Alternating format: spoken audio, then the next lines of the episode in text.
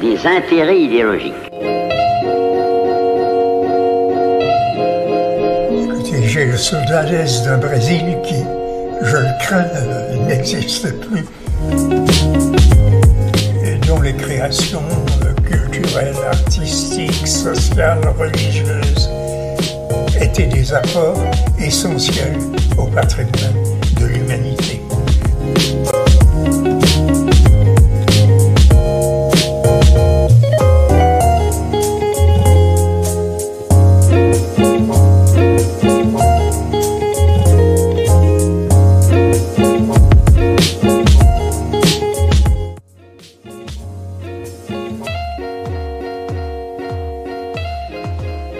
Pessoal, boa noite a todas e a todos. Começa mais um Swing Filosófico, a sua fonte semanal de orgasmo intelectual. E hoje, programa com uma temática espetacular, uma temática que tanto Luiz Fernando como eu adoramos. A gente vai pensar a questão da toxicomania né? e um, um viés muito interessante da toxicomania que é talvez essa impossibilidade ou falha na, na relação com o outro. Então esse é assim a dinâmica de hoje o nosso do nosso swing filosófico.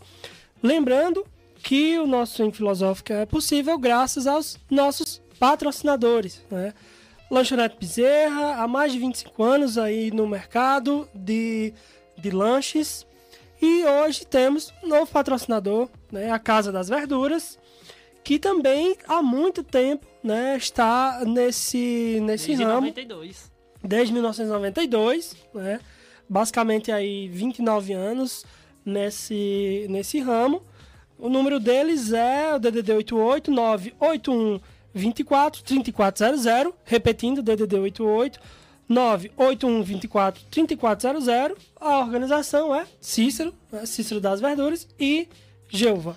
Inclusive, né, um ambiente maravilhoso, pessoal muito atencioso, muito cuidadoso, onde todos os sábados eu estou lá de manhã cedo para comprar minhas frutas, minhas verduras. Né, eles me conhecem pelo nome, conhecem a minha demanda, o que eu compro, já sabem de qual e salteado aquilo que eu compro na, no dia a dia. Né? Realmente, os nossos patrocinadores são fantásticos, tanto a Lanchonete Bezerra, né, o melhor de lanches na cidade, como também lá na Casa das Verduras, que possui o melhor da hortifruti da nossa cidade. É, falar aqui dois, né, duas, duas questões fundamentais. Iniciar né, prestando nossas condolências é, sujeitos que, que faleceram né, naquele acidente trágico que envolveu uma grande cantora, a Marília Mendonça, mas que também né, envolveu outras, outras pessoas piloto, copiloto, empresário. É, então, condolências a todas essas famílias enlutadas. É, e, assim, todas faziam parte de um processo que, que gerava muito laço social. É, Marília Mendonça, conhecida como Rainha da Sofrência, e que tinha músicas é, belíssimas, músicas sensacionais. E nós prestamos aqui as nossas condolências aos familiares de todos que se foram, né? Da Marília Mendonça, que deixou, um, apesar de jovem, apenas 26 anos, mas deixou um legado muito interessante, né? Que todos descansem em paz. Também, né, lembrar que estamos em novembro, né, campanha do Novembro Azul, campanha ligada à prevenção né, do câncer de próstata e de, da saúde do homem, de modo geral. É importante a gente entender que essa, essa campanha ela não, não precisa ser necessariamente só focada né, no câncer de próstata, mas que a saúde integral do homem, né, a, a, nossa saúde enquanto homens, ela é fundamental. Né? É preciso olhar para si com esse olhar de cuidado. Né? Infelizmente, é, nós temos alguns lugares sociais em que o homem ele se coloca apenas como, é, em alguma medida, cuidador, enquanto protetor, e esse olhar de, de que nós também temos uma certa fragilidade, podemos adoecer como qualquer outra, outra pessoa, né? isso às vezes é negligenciado. Então é muito importante olhar para isso. Boa noite, Luiz Fernando. Boa noite à nossa audiência. Vamos lá né, iniciar esse ótimo debate com um tema que a gente adora. Lembrando rapidamente, né, para nossos queridos e amados ouvintes que nos sigam em nossas redes sociais, arroba Clínica Lacos Vaz Alegre, né, o swing filosófico é uma extensão daquilo que a, que a Clínica Laços faz no cotidiano, arroba swing filosófico, arroba psijosaneto, arroba psicoluizfernando, arroba rádio e TV atual, o ouvinte, se quiser mandar alguma dúvida, sugestão ou crítica, tem o DD, tem o número da emissora, que é o DDD 88 99903 8526, DDD 99903 8526. Transmissão simultânea Facebook, YouTube, Rádios Net. Quiser mandar Pix 031 832 85347. José Lopes Teixeira Neto. Tem o meu também, mas já que você anunciou, né? Deixar o joinha no nosso canal do YouTube, pro YouTube Jogar os Quatro Ventos. Também estamos no TikTok, arroba Swing Filosófico VA. E lembrando sempre que o nosso programa é totalmente democrático. Aquele ouvinte que quiser debater com a gente, manda o um recado que estaremos aqui discutindo. Então vamos lá entrar no grosso da conversa. É de levar em consideração, primeiramente, né, acho que a gente deve discutir aqui a quem interessa a questão da drogadição, quem ganha nesse processo. Uhum. Lembrando que a toxicomania, para ficar claro logo de início para o nosso público ouvinte, não resume-se apenas à questão da drogadição, ou seja, dependência de substâncias psicoativas. Há também diversas outras dependências que nós estamos vivenciando enquanto sociedade humana, né, para dar conta do mal-estar. Inclusive, a mais conhecida são os medicamentos psicotrópicos, ansiolíticos, antidepressivos, antipsicóticos e medicamentos congêneres que no final das contas vêm para dar embasamento a um ser humano cada vez mais fragilizado, principalmente do laço social. Talvez seja a maior aposta que nós, enquanto pensadores, que a psicanálise, que é o aporte teórico, científico e vivencial que a gente utiliza no nosso dia a dia está ali para demonstrar. O laço social talvez não cure o ser humano na sua integridade, né? porque seremos sempre seres faltosos, sempre há algo que falta e esse algo nos movimenta, mas dá sim, de certa forma, um certo direcionamento positivo ao mal-estar típico da cultura humana. É, já que tu começou nessa perspectiva, eu queria lançar alguns dados, né? Eu, eu ironicamente, eu também iniciei a minha pesquisa para o nosso diálogo de hoje, pensando uma, uma, uma premissa epidemiológica. Então, eu queria lançar aqui alguns dados para que a gente entenda a margem e a relevância dessa temática. Vamos lá. Ponto de vista epidemiológico. O Brasil consumiu em vamos lá, 2018, ou seja, antes da pandemia, tá? Eu quis, fiz questão de trazer esse recorte. Antes da pandemia, em 2018, nós consumimos cerca de 56,6 milhões de caixas de medicamentos para ansiedade e para dormir. Então, duas grandes né, questões: a perspectiva da ansiedade e a perspectiva do sono. Esses dados, né, eu, eu tive acesso a partir do, do Sistema Nacional de Gerenciamento de Produtos Controlados, que é um subsistema atrelado à Anvisa, que é a nossa Agência Nacional de Vigilância Sanitária. Então, veja, é, antes da pandemia, nós já tínhamos uma perspectiva praticamente da ordem da toxicomania, na medida em que é, há um excesso aí. Poxa, 56 milhões de caixas de medicamentos. É muita coisa. É um número colossal. Né? Há que se pensar nisso. Porque no final das contas, a, a questão é o que que isso tampona? Né? O que que tampona esse, esse excesso?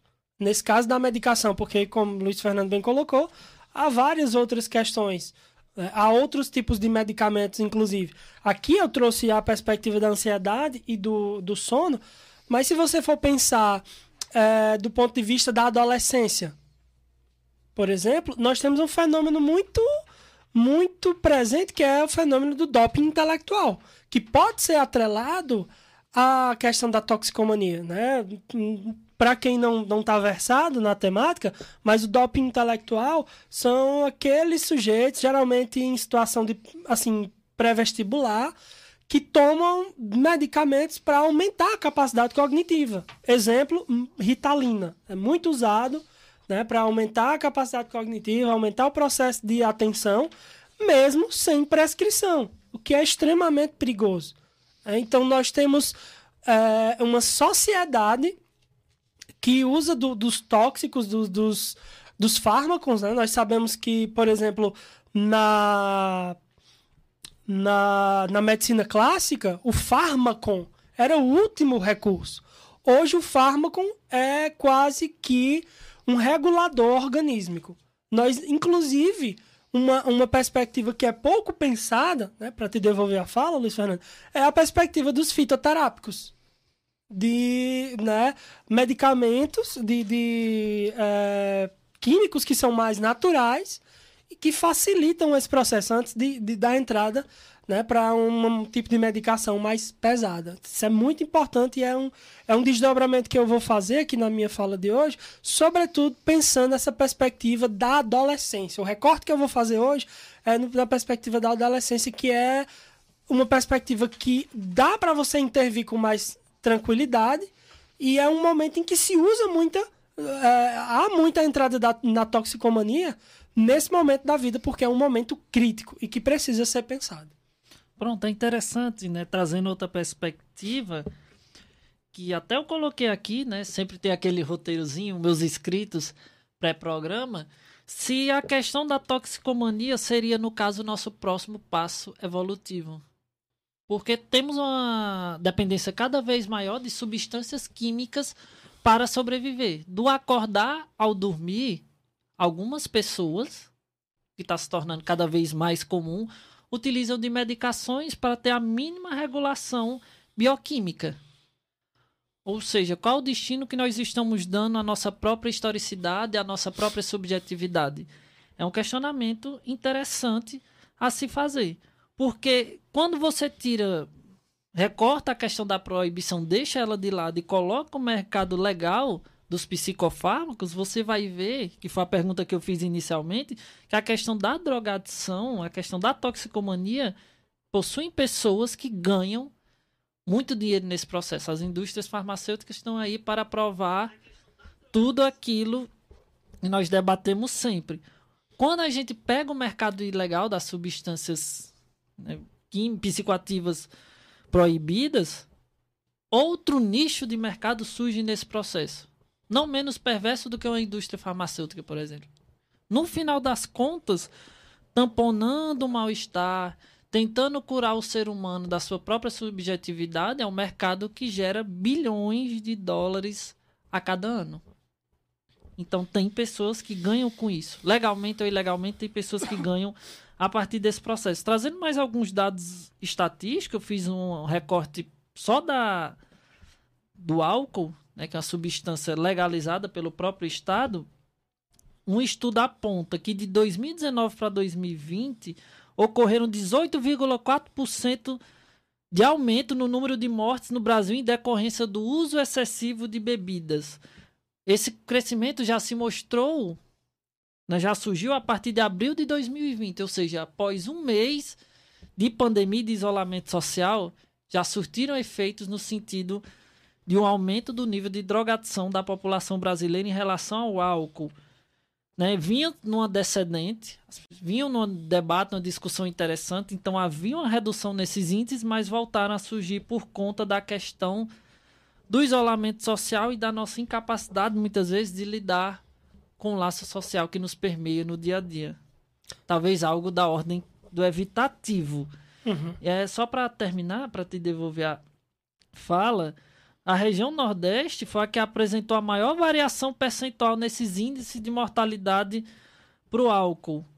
Um crescimento de 31%, seguido posteriormente da região Sudeste com 18,2%. Em São Paulo, que é a nossa maior cidade do país, a morte por transtornos mentais ou comportamentos causados pelo uso do álcool, apenas do álcool, girou em torno de 150 por, 156% de aumento. Quem mais sofre com esse processo? Pessoas de 18 a 40 anos, ou seja, pessoas em idade produtiva, que podem pagar pelo consumo do seu próprio álcool, mas que vão ter e vão né, receber, vão ter as consequências desses comportamentos abusivos no uso dessa substância em específico, porque elas acabam por se tornar disfuncional, que agrava ainda mais os quadros nos processos de adoecimento. Pronto, e, e é interessante, porque acho, acho importante a gente fazer uma, uma distinção. É, evidentemente que não é nossa posição aqui dizer que o processo de toxicomania está necessariamente somente ligado, como você bem ressaltou, a, a, ao uso de, de psicotrópicos, ao uso de, de medicamentos, os fármacos, né? Tendo em vista, inclusive, que em alguma medida, em certos aspectos do campo psicoterapêutico e analítico, é preciso que o sujeito esteja com as suas funções cognitivas é, mais orientadas e a utilização do, de medicações facilita esse processo, inclusive para que a pessoa procure uma, uma terapia, procure um processo terapêutico.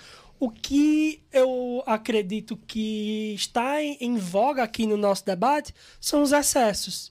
É, talvez a, a, a a toxicomania, seja por questões ou enfim, ou por, por fármacos, né, por coisas lícitas, tóxicos lícitos ou ilícitos, mas que é, isso regula a vida.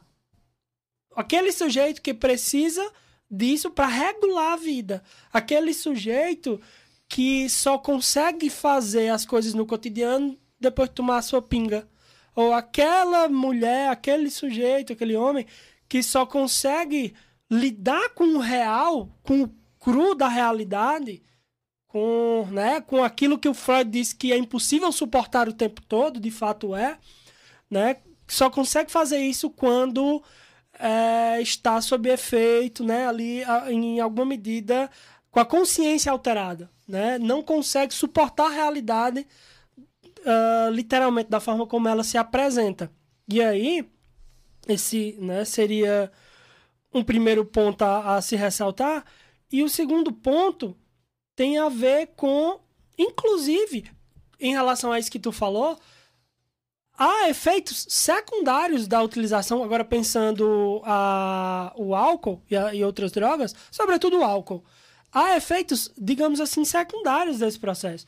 Lembrar que as pessoas não, não morrem apenas por complicações é, diretamente geradas pelo álcool, mas por causas, assim, atreladas a isso, como, por exemplo, nós sabemos que a grande maioria dos acidentes de trânsito tem a ver com a utilização, né, com, claro, é, falta de respeito à, à, sinalização, ultrapassagem, locais perigosos, mas que, que comumente estão atrelados ao abuso de substâncias, é, substâncias químicas de, do álcool, geralmente. Então, isso tudo precisa ser analisado na medida em que é, nós temos, por exemplo, todo um mercado, todo um mercado de, de, de drogas lícitas e de drogas ilícitas, que no final das contas tem talvez uma única é, uma única finalidade. No final das contas, a finalidade dessa da, da drogadição é barrar, em alguma medida, os processos de angústia. Barrar isso que vem da realidade e que a gente não suporta. Não, é interessante a gente pensar, já vendo aqui, visualizando né, os nossos comentários aqui por cima. Uhum. É interessante como o próprio Anderson Varela, que já participou aqui do Swing Filosófico pra gente, episódio 3 no YouTube, falando sobre o protagonismo juvenil e a democracia, que o debate sobre a dependência está muito ligado a questões culturais. Tem os marcadores étnicos, de gênero, socioeconômicos, tudo isso, o tipo de substância que é consumida tem um público-alvo, diga-se de passagem, porque a substância tem um preço, não é a Deus dará. Então, uhum. para você bancar, sustentar, por exemplo, uma questão da dependência, há que ter um certo poderio econômico. e após o processo de dependência a todas as questões de adoecimento que acontece, a gente presencia cotidianamente. Então é interessante a gente pensar que há drogas e drogas. De fato. Há drogas que são destinadas ao público né, dos coletivos empobrecidos, as classes mais baixas, como por exemplo maconha e crack. Quando você pega uma substância sintética ou que tem um grau de refino maior, como a cocaína, o êxtase, dentre outras, você percebe que quem consome é quem tem um poderio financeiro interessante. Pobre nem olha, nem visualiza, nem consome. Uhum. E, e, é bem, bem relevante essa, essa, esse recorte que, que o Anderson falou e que você complementou, na medida em que, talvez quando se pense o processo de liberdade dentro da toxicomania, é talvez a questão que, que, em que mais se afeta. Nós sabemos que a mãe de todas as liberdades é a liberdade econômica. Sem liberdade econômica, sinto muito, não há nenhuma outra. Na nossa sociedade, se não há liberdade econômica, não há nenhuma outra liberdade. É radical, mas real. e aí, quando você pensa esse processo, a drogadição em si, a toxicomania, ela corta justamente isso. A liberdade econômica. Porque o processo de, de, de vício, ele, ele é assim, ele consome o sujeito. E sobretudo, né, quando você tem que estar tá alimentando isso, vai pro, pro beleléu a liberdade econômica. Né? O sujeito gasta tudo que tem, depois gasta o que não tem, aí vende suas coisas, vende as coisas dos outros, etc. Né? Toda, toda aquela questão que nós sabemos e que, inclusive, né, no, mais na frente, talvez eu queira até.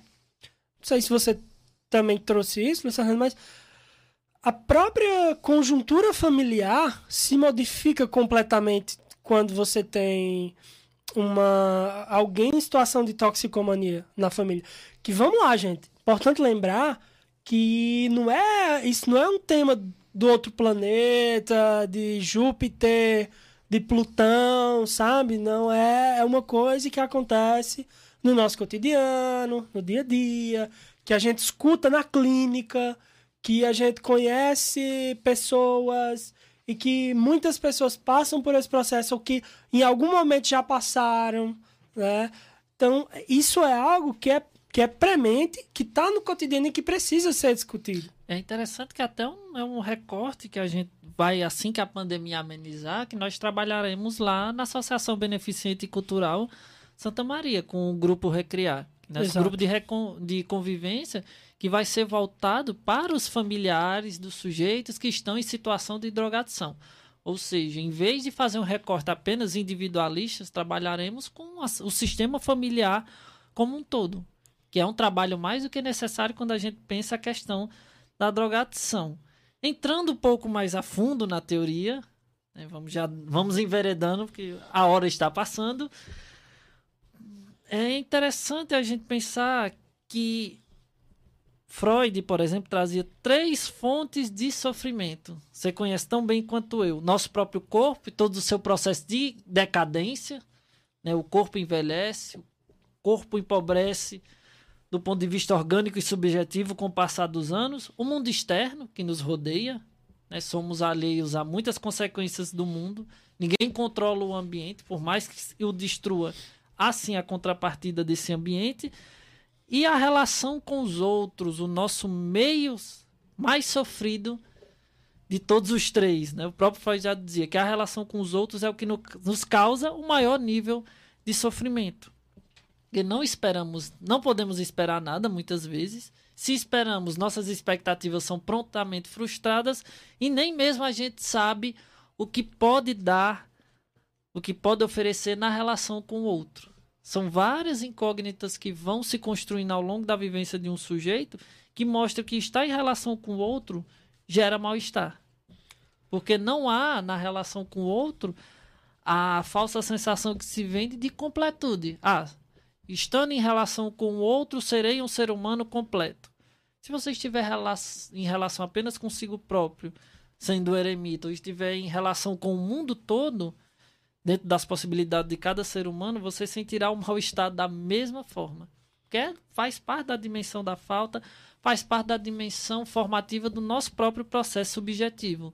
O uhum. ser humano que não sente falta também não é um ser que deseja. E sem desejo a gente não evolui, não caminha. E na tentativa de tamponar esse mal-estar, a gente, pela questão da toxicomania em si, a gente nada mais faz do que transformar o objeto droga no sujeito da relação.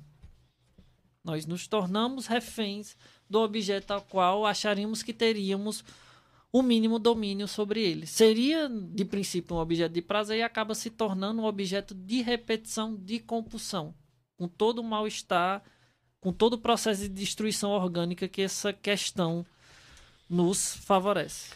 É, é, tu, tu, citou né, o mal-estar, mal-estar na cultura, mal-estar na civilização, e o texto já assim, muito, muito maduro, o final da, da, da obra freudiana, é, 1929, se não me engano. E aí é, é bem interessante porque de fato, é a relação com o outro a principal fonte de mal-estar. Processo de relação é a principal fonte de mal-estar. E na toxicomania, o que, o que se rompe é justamente a relação com o outro, né? Tem uma tem uma música do, do Cazuza e do Lobão que eu adoro, que fala justamente dela, dessa relação da, da toxicomania, né?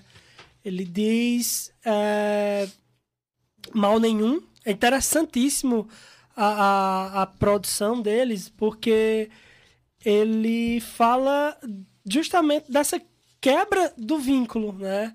Ele diz assim: eu não posso causar mal nenhum a não ser a mim mesmo, né? a não ser a mim. É...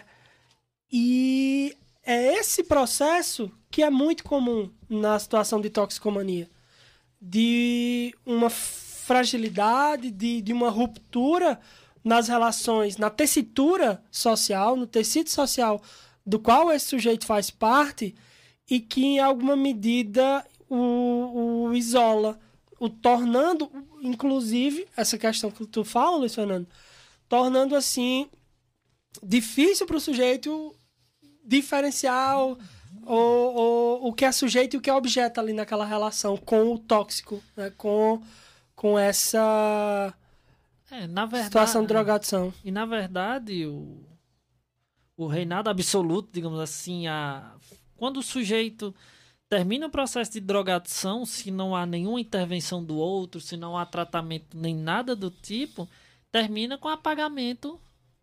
subjetivo e orgânico do próprio sujeito. É a morte, é a única herança possível na questão da toxicomania. Porque o próprio sujeito né, aposta todos os dias que aquela, aquele consumo será o último. Ele consome sempre mais e mais e mais e mais, até que uma hora a droga vence. Uhum. Até uma hora que o sujeito não aguenta, o corpo não aguenta toda essa descarga química cotidianamente. Então é pura pulsão de morte, como Freud já bem trouxe na sua obra, Freud, Lacan, uhum. dentre outros psicanalistas.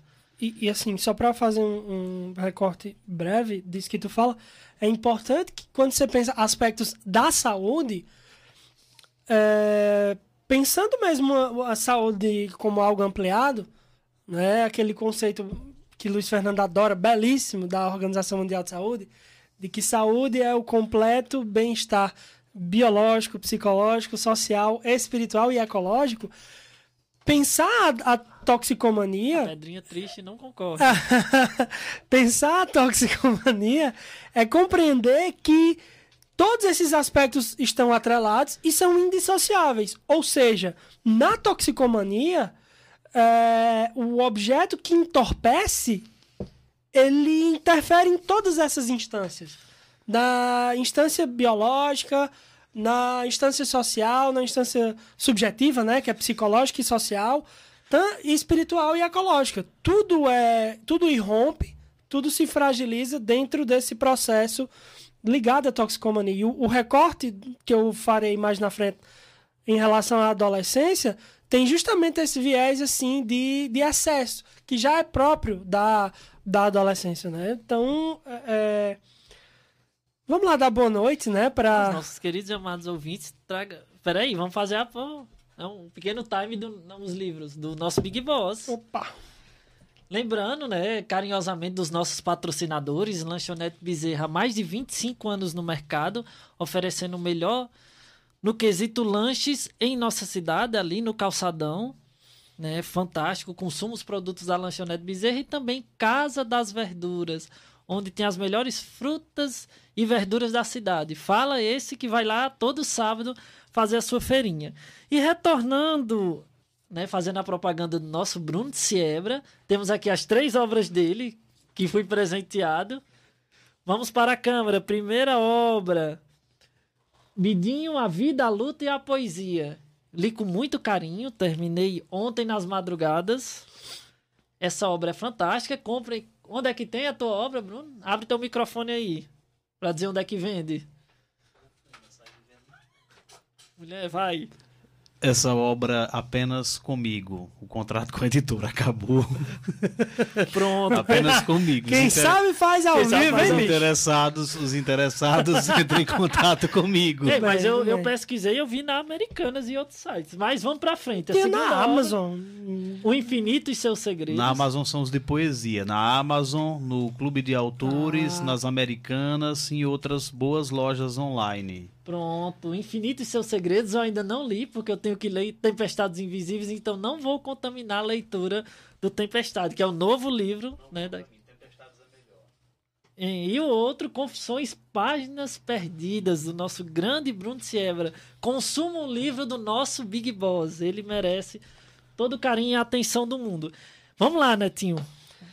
É, vamos lá, nossos queridos aqui ouvintes. Ellen Lopes, boa noite. Caio, Jadna Araújo, né, que está sempre aqui conosco. Jéssica Fernanda, Marcone Daniel, Helder Batista. Tá dizendo que Luiz Fernando é lindo, lindo e inteligente. Obrigado pela parte que me toca. É... Raquel Correia tá dando boa noite. Marcone tá ressaltando aqui, perguntando se é possível fazer perguntas. É sim, pode ficar à vontade. Fez vários questionamentos tá? para a gente responder. É, Tito Feitosa disse o seguinte: boa noite, pessoal. Não seria o caso da, é, da sociedade toda estar doente? Nosso modo enquanto sociedade, um capitalismo neoliberal que impõe metas e muitas vezes não alcançáveis por boa parte da população? Né? Uma excelente questão. É, e ele disse assim: assim como falaram do doping intelectual, e vendo vocês falando agora sobre as drogas ilícitas, muitas delas opioides que são receitados a rodo para doenças como ansiedade, estresse, e em contrapartida temos uma verdadeira guerra a outras drogas. Boa de fato, boa, excelente perspectiva. Né? Que drogas são essas que, né, que é possível se consumir e morrer por elas. Todas elas. Agora, é, as, né? há drogas que são perseguidas porque não é o Estado que regula. Se fosse ele que estivesse regulando uhum. as drogas ditas ilegais, estava tudo ok, obrigado. E assim vai. E aí ele citou a maconha, né? Que ele disse que o Tito Feitosa, né? Ele está dizendo que tem um livro muito interessante que fala sobre um tema chamado Na Fissura vai na linha da guerra falida às drogas e ao aumento da violência. Rafael Sobreira, do Conversas com o Jovem Professor e do Boteco Nerd, né, tá dando aqui boa noite. Boa noite, Rafael. É, o Tito continua. Em contrapartida, temos grandes farmacêuticas que nos entopem com remédios lícitos. Não seria hora de rever nossa sociedade? É, daqui a pouco o Luiz Fernando vai começar comentando e eu vou complementar. É, Marconi Daniel, fez alguns apontamentos aqui também. Ele disse: escutando Luiz Fernando, eu entendi que o que motiva a pessoa a aderir ao uso abusivo de substâncias psicoativas tem a ver com o fracasso do laço social. É, a realidade é produzida nele. Nesse sentido, me parece que a fragilidade do laço social faz parte do projeto neoliberal de produção de subjetividade, porque nele o que importa é o modo de ser indivíduo, totalmente centrado no eu. O sujeito goza a partir dos efeitos que ela produz, uh, não precisando se lançar ao encontro com a alteridade, né, com o outro, A alteridade causa mal-estar e sempre vai por quebra é, o narcisismo do sujeito. Por quebrar, né? O narcisismo do sujeito. O que é possível fazer de- dentro desse projeto neoliberal de produção de vida para que haja um modo de produção desse laço social de forma mais coletiva e menos individualista. Excelente questionamento, Marconi Daniel. E a Lu é, Marques está dando boa noite, dizendo que o tema está muito bom. Excelentes questionamentos, tu anotou aí, vamos responder um por um. Vamos, né? E aí, é, vão lá pro Facebook e depois a gente faz um blocão falando sobre todas as questões. Exatamente, tem a questão do nosso Big Boss também. Né, um abraço pro Marcos Daniel, né, companheiro dos EREPs, encontros regionais de estudantes de psicologia, onde a gente aprende de tudo, diga-se de passagem. Mas vamos passar à frente. Boa noite para Maria Alves, minha mãe querida. Um abraço, um cheiro, te amo. Boa noite, Celina Alves, minha tia querida. Seja bem-vinda. Rita Almeida, minha tia, seja bem-vinda. A família todinha. Boa noite, Aurino, Silva... Aurino Silvani, seja bem-vindo. Anderson Varela, né, já nos deu boa noite. Nos parabeniza pelo debate. Professor Rafael Sobreira, do Conversas com o Jovem Professor. Lu Marques, boa noite. Né, aquilo que eu E já do tinha... Boteco Nerd. Boteco Nerd também, desculpe. Conversas com o Jovem Professor, Boteco Nerd. Né, o Anderson coloca que o recorte de classes está presente em todos os âmbitos. Odetina Maria Araújo, boa noite, seja bem-vinda. Um comentário bastante pertinente do Anderson é afirmando que a guerra às drogas é uma grande mentira. Existe um recorte racial na sua gênese. O imperialismo norte-americano é o principal causador desse grande mal que temos hoje. Até onde surgiu mesmo a questão da guerra às drogas, né? Política de guerra às drogas é norte-americana. E é interessante a gente pensar, como o Bruno bem afirma aqui no seu comentário, que o toxicômano leva consigo todo o seu seio familiar, seja álcool, drogas ilícitas e fármacos. E o pior é que os processos de tratamento envolvem apenas o indivíduo-chave. É um ciclo de adoecimento que, por não ser devidamente cuidado, gera um loop infinito de seres que não conseguem lidar com a angústia sem cair no vício. Le- Lembrar, assim, recorte rápido, que a questão da toxicomania, assim como um- um- outros sintomas quaisquer, envolve a perspectiva ah, da funcionalidade ou da disfuncionalidade familiar. Família, bom lembrar, ela é um sistema. Ela é um sistema, é um, é um microcosmos, como a gente pensa né, na sociologia, na filosofia e na psicologia, ela é um microcosmos social. Então, ela é um sistema, um microcosmos, que está integrado em sociedade, mas que tem ali os seus papéis sociais que são cumpridos no seu seio, né, dentro da sua conjuntura.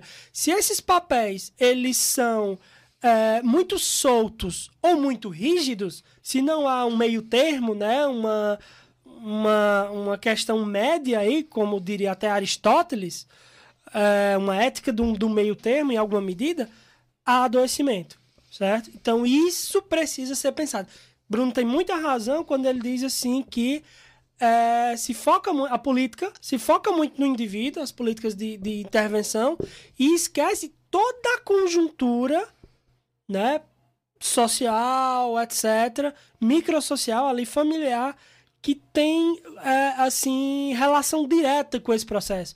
Nesse processo, toda a família pode estar adoecida e é importante ser respeitada e ser tratada, né, assim, com, com muita ética Como e integralidade. Aham. É, como um grande conjunto. É interessante a gente pensar aqui, nessa política de guerra às drogas, que ela também, também há um ganho nesse processo. né? Dentro do sistema capitalista de produção, tudo se gera um lucro. A morte do outro gera um lucro, gera um espetáculo. A questão da drogação gera um lucro, gera um espetáculo. A questão de tornar as famílias plenamente funcionais gera um lucro e gera também um espetáculo. Né? O controle dos corpos, como Foucault bem falava, a biopolítica começa daí. É o processo de disciplina começa dentro do ambiente familiar e vai se estendendo a todo o macrocosmo, né? todas as outras instâncias sociais. Mas a primeira disciplinadora é a família. Né? E o que é que o sistema preconiza para que a como valores familiares? Né? Aí entra nas, em várias discussões políticas da, de morais e bons costumes. Mas entrando naquilo que o Marconi Daniel traz, que é bastante interessante, o que é que a gente pode fazer dentro de um projeto neoliberal de produção da vida? É interessante que a política ela incide para que os sujeitos se tornem os drogaditos, né, os toxicômanos, os adictos, dependendo de qual termo se use, até o mais pejorativo, que é drogados, né, utilizado de forma muito pejorativa, isso tem um recorte. Realmente concordo com o Anderson, de gênero, aliás, desculpe, racial. Né, os drogados são os mais empobrecidos. Ricos têm, sofrem da dependência química, precisam de tratamento, vão de forma voluntária ou involuntária, diga-se de passagem, para as clínicas de reabilitação, ao pobre só resta exclusão social e pé da polícia, muitas vezes. Ou quando não se atenta contra a própria vida dos mesmos. Mas o que fazer dentro do projeto neoliberal de produção da vida? Primeiro, questiona-se. Acho que é fundamental se questionar que projeto é esse que defendemos. Né, nosso sistema religioso continua firme e forte independente do quanto batemos nele, do quanto questionamos, o criticamos, sejamos revolucionários, subversivos, reacionários, não importa. O sistema está aí cada vez se mostra mais fortalecido. Então, se não tiver uma crítica social bastante contundente, já perde a efetividade pensar política sobre drogas. Porque você guerreia incansavelmente contra narcotraficantes, por exemplo, e eles fazem todo o possível imaginável, inclusive comprando as próprias forças que deveriam fazer a segurança pública para que o comércio continue. Enquanto for lucrativo, vai haver sim comércio de drogas. Aí você me perguntaria: a questão da proibição resolve? Não. A questão da legalização e da descriminalização resolve? Ameniza, mas também não resolve. Porque no final das contas não se questiona o que causa mal-estar ao ser humano. O que é que nos causa mal-estar? O que é que ocasiona tamanhos níveis de adoecimento? Porque é tão difícil lidar com nossos processos de angústia. São questões que não são colocadas à tona. É muito mais né, aquela questão do 880. Ou guerra às drogas ou tratamento de abstinência. Não se pensa, por exemplo, a questão na saúde pública da redução de danos. São trabalhos ainda muito diminutos, mas a redução de danos, no final das contas, como política pública de saúde, ela tenta resgatar, da mesma forma que a psicanálise tenta, por exemplo, resgatar um sujeito. Porque se tu me pergunta, tá, o sujeito ele é dependente químico ou é dependente de medicamentos psicotrópicos. Se você tira o medicamento, o que é que você está oferecendo a ele? Ainda mais vazio. O vazio que ele sempre tenta tamponar dia após dia. Ele é um sujeito que sufoca o vazio. Ele sufoca qualquer espécie de angústia. Porque sentiu algum incômodo, sentiu algum, alguma angústia, sentiu que está se tornando humano, digamos assim, está indo de encontro a questões que ele não consegue resolver, substância por cima. Até o ponto que ele vai estar dopado o suficiente para não pensar no amanhã. Então é fundamental a gente pensar dentro desse projeto neoliberal de produção da vida que a gente tem que escapar dessa ótica do consumo, goze ao extremo e sempre a todo momento, para a ótica do laço social, que é aquilo que a gente falou bem no começo do programa. Concordo até com o Tito, que ele fez uma análise bastante interessante. A legalização reduziria a violência? Reduziria. Os produtos teriam a tutela, a chancela do próprio Estado, mas não, não resolveriam questões como desigualdade social, não resolveriam questões sociais mais amplas e que precisam sempre ser debatidas. É, essa, essa tua fala, né, usou o termo doping, né, dopar-se, etc. E é, é, bem interessante, eu quero fazer um recorte da adolescência, porque vamos lá, duas questões aqui fundamentais. Primeira, o toxicômano, assim como os mendigos, eles são objetos, eles não são sujeitos. São pedras na rua. Você vê um deitado, A pedrinha triste está aqui, ó. Pra você provar vê, isso. meu Deus. Você vê um deitado, você vê ali naquele processo de mal-estar e eles são objetos. Eles, eles são, assim, parte do da tinta das paredes, do, enfim, do chão, do- dos monumentos, das praças, etc. Acho que essa é uma questão muito interessante a ser pensada. Porque a passagem de sujeito a objeto é um limiar que precisa ser pensado enquanto questão de saúde pública. Além disso, é, eu estava fazendo algumas pesquisas em outro momento, nem era para o swing filosófico de hoje, e eu estava observando o quanto tem sido cada vez mais difícil entre os jovens suportar o vazio. O vazio de significado, o vazio de sentido. E vamos lembrar, gente, que a- a- talvez as coisas mais sublimes da vida têm vazios em suas composições. Música. Música é o, a relação entre som e silêncio. Música é isso, grosso modo. E os jovens não têm suportado mais, por exemplo, eu estava vendo uma pesquisa, escutar músicas acima de dois a três minutos. Isso me soa tão absurdo, porque ah, ah, eu escuto, né? é- é- Eu sou de, de, um, de um momento, de uma época, e eu gosto muito de música, e eu escuto o final da música, e aquele é um momento em que há um gozo por aquilo. Quando termina a música, seja ela de 2, 3, 5, 7, 10 minutos, 15 minutos, como há músicas, por exemplo, é, de bandas clássicas, até, sei lá, Saga de um Vaqueiro, nessa, que é uma música conhecida da região, e, e músicas do Iron Maiden, por exemplo, né? Em que você tem 10, 11, 12 minutos de música. Então, isso é algo, usando esse exemplo específico, que me faz pensar.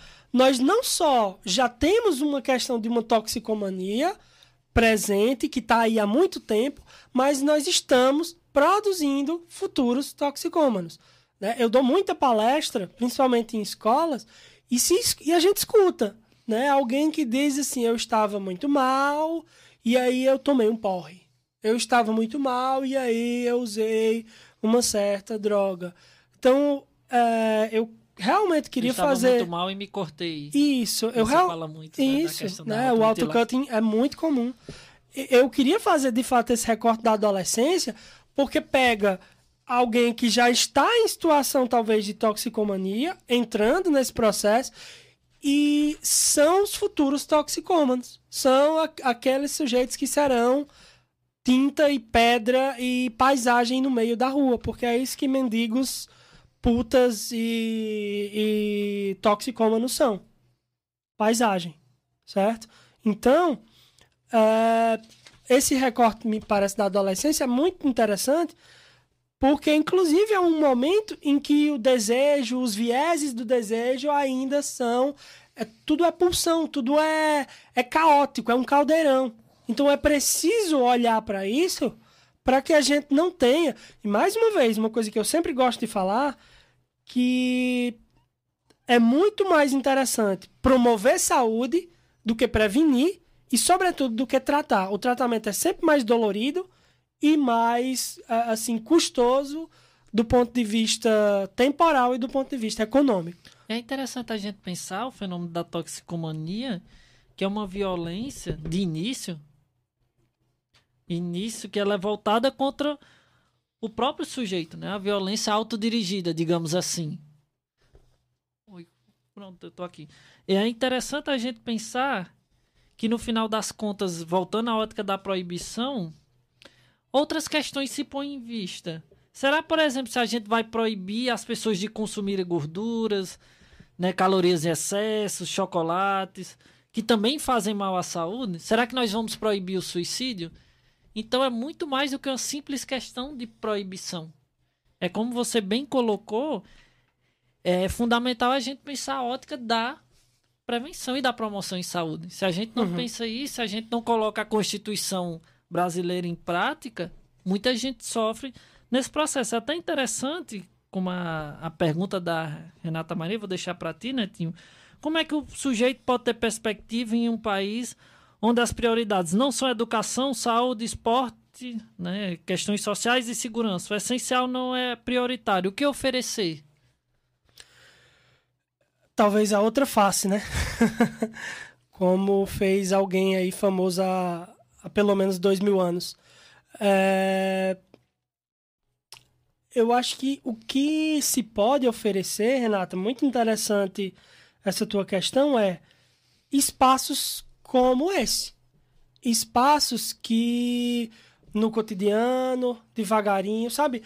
Eu, eu, eu, eu não acho tanto que haverá uma mudança muito radical e brusca nos, nesses processos, porque eu não acredito muito em mitos, eu não acredito muito em heróis. Né? Eu acho que o herói é aquele cara que acorda todo dia e faz o que tem que ser feito com honestidade que luta apesar das adversidades. Ou é aquela mulher que tem uma jornada tripla, quadra, quíntupla, mas com honestidade ela assim coloca o pão na mesa, o pão na boca dos filhos e que agora assim, quando tu pergunta o que oferecer, eu me sinto impelido a dizer o que eu posso oferecer. Eu acho que nós, enquanto intelectuais, ou, ou cada um com a sua arte, sabe? Arte no sentido mais clássico, no sentido grego mesmo, aquilo que, que você sabe fazer, né? Eu acho que isso é uma possibilidade que nós temos a oferecer, sabe? Oferecer o coletivo. Eu, eu acredito muito, eu já disse isso aqui várias vezes, eu acredito muito no poder da sociedade civil, no poder da gente se reunir ali é, e promover um coletivo que vai debater um tema que é fundamental para a nossa comunidade, para o nosso bairro, para, sabe, eu acho que esses pequenos trabalhos de formiguinha mesmo, mas sendo muito honesto contigo, eu acho que é a única coisa que nós temos a oferecer nessa conjuntura, porque não dá para esperar muito assim de política pública. Nós temos políticas públicas que funcionam, que são importantes, que têm que ser efetivadas, sim. Nós temos que cobrar do poder público, sim. Mas do ponto de vista de, do que se pode oferecer, eu não posso oferecer o poder público. Eu posso oferecer, sabe, a- isso. Saber esse- fazer individual. Isso, esse espaço de, de, de saber fazer, de diálogo, né? Eu acho que cada um oferecendo o seu, eu acho que dá um montante muito interessante, né? Eu responderia mais ou menos assim. E é interessante a gente quebrar questões míticas, como por exemplo o mito da eterna felicidade. Esse mito, né, junto com o mito do empresário de si, né, que o sujeito tudo pode a partir de questões meritocráticas e do seu próprio esforço, e que o fruto disso é o eterno estado de felicidade restrito, ele é bastante falacioso. Ele é falacioso porque no final das contas a gente pensa: tá, eu vou ser feliz hoje, mas será que eu vou conseguir ser feliz amanhã? E depois de amanhã? E daqui uma semana? E daqui um mês? E daqui um ano? São questões fundamentais pra gente pensar. Olha que negócio duro. E a gente tem que pensar no final das contas. Calma, meu povo, tô tentando conectar o computador netinho aqui.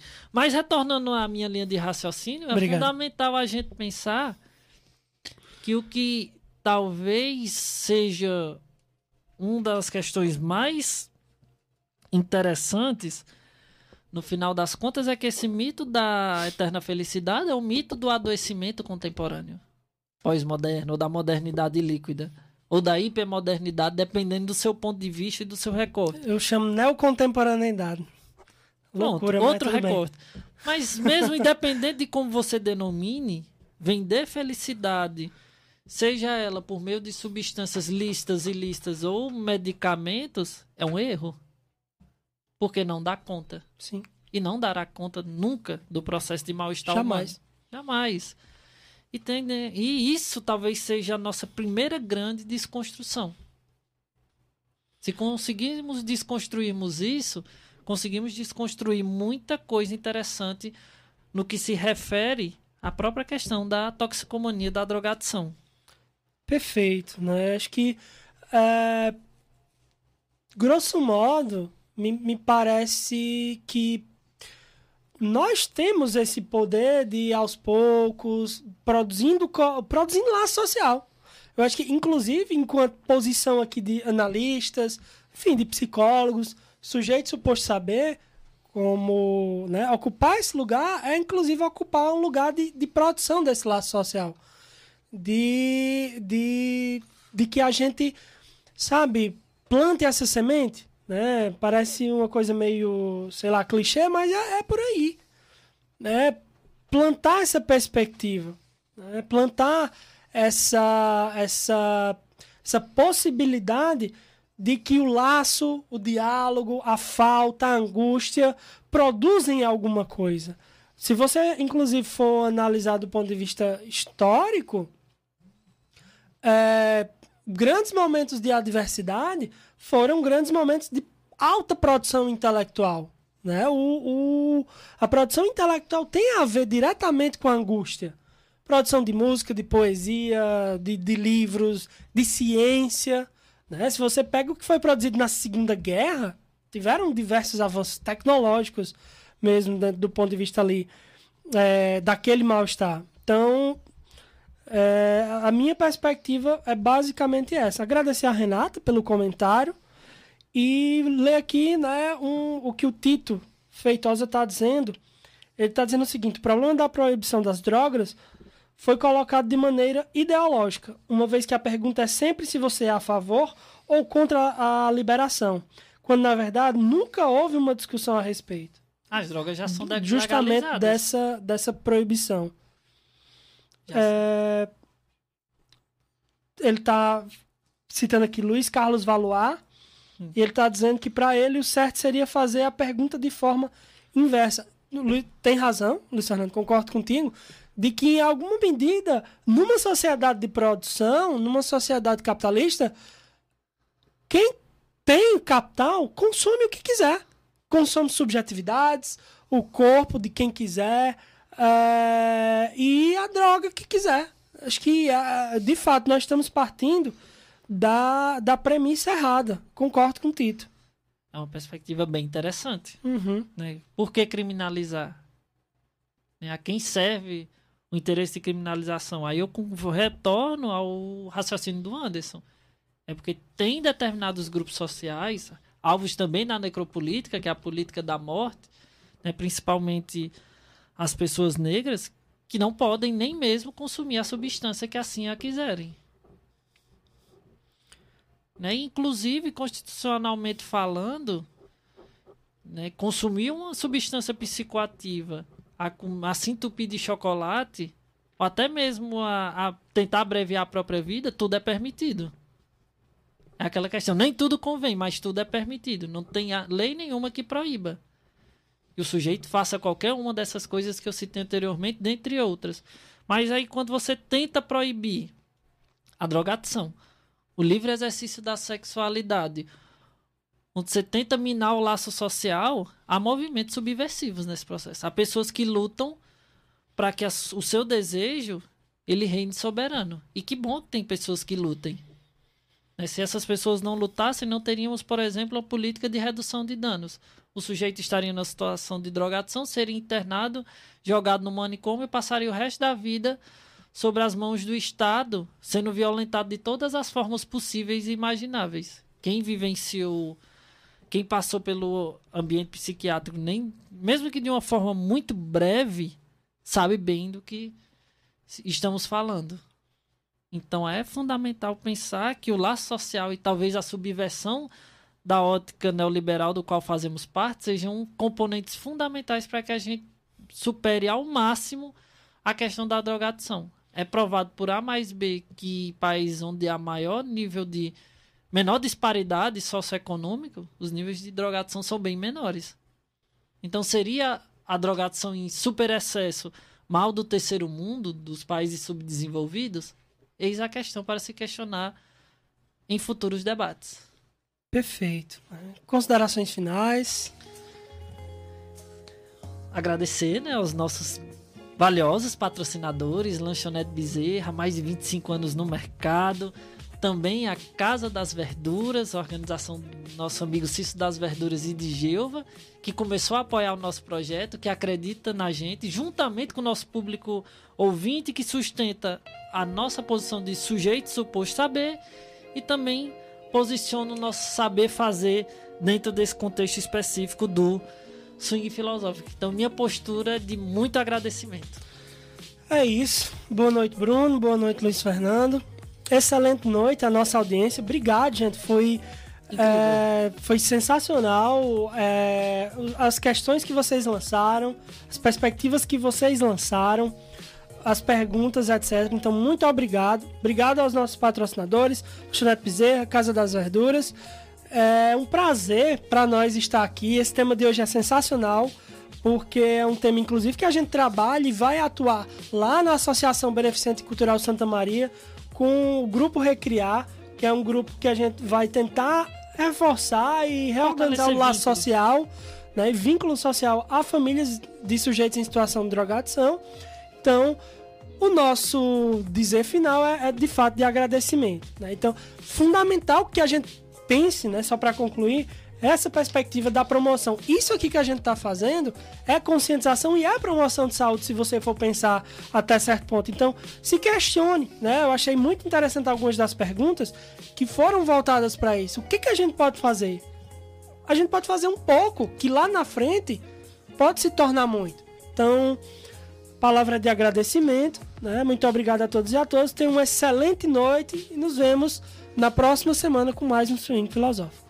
Até mais, pessoal. Até a próxima semana. Tchau, tchau.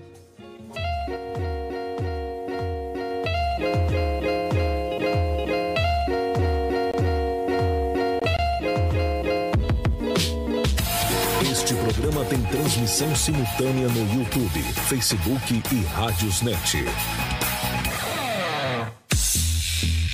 Participe da nossa programação. Seja por ligação ou WhatsApp, o nosso telefone é DDD 889 9903 8526. Repetindo, DDD 889 9903 8526. Por aqui na Atual, a gente, ouve, você. Peça sua música, interaja com nossa programação, mande sua sugestão ou crítica, pois aqui você tem vez e voz. Atual Online. A força da nossa voz. Fazer transações bancárias na internet. Pedir um lanche, almoço ou jantar na internet. Táxi, passagens, universidade na internet. As empresas evoluíram. Estar na internet é essencial. Porque com rádio seria diferente. Atualize. Viva o novo. Vem pra Atual. Muita informação, música e entretenimento conectados onde você estiver. No Facebook e Instagram. Acesse arroba Rádio TV Atual. Atual Atual Online. A força da nossa voz.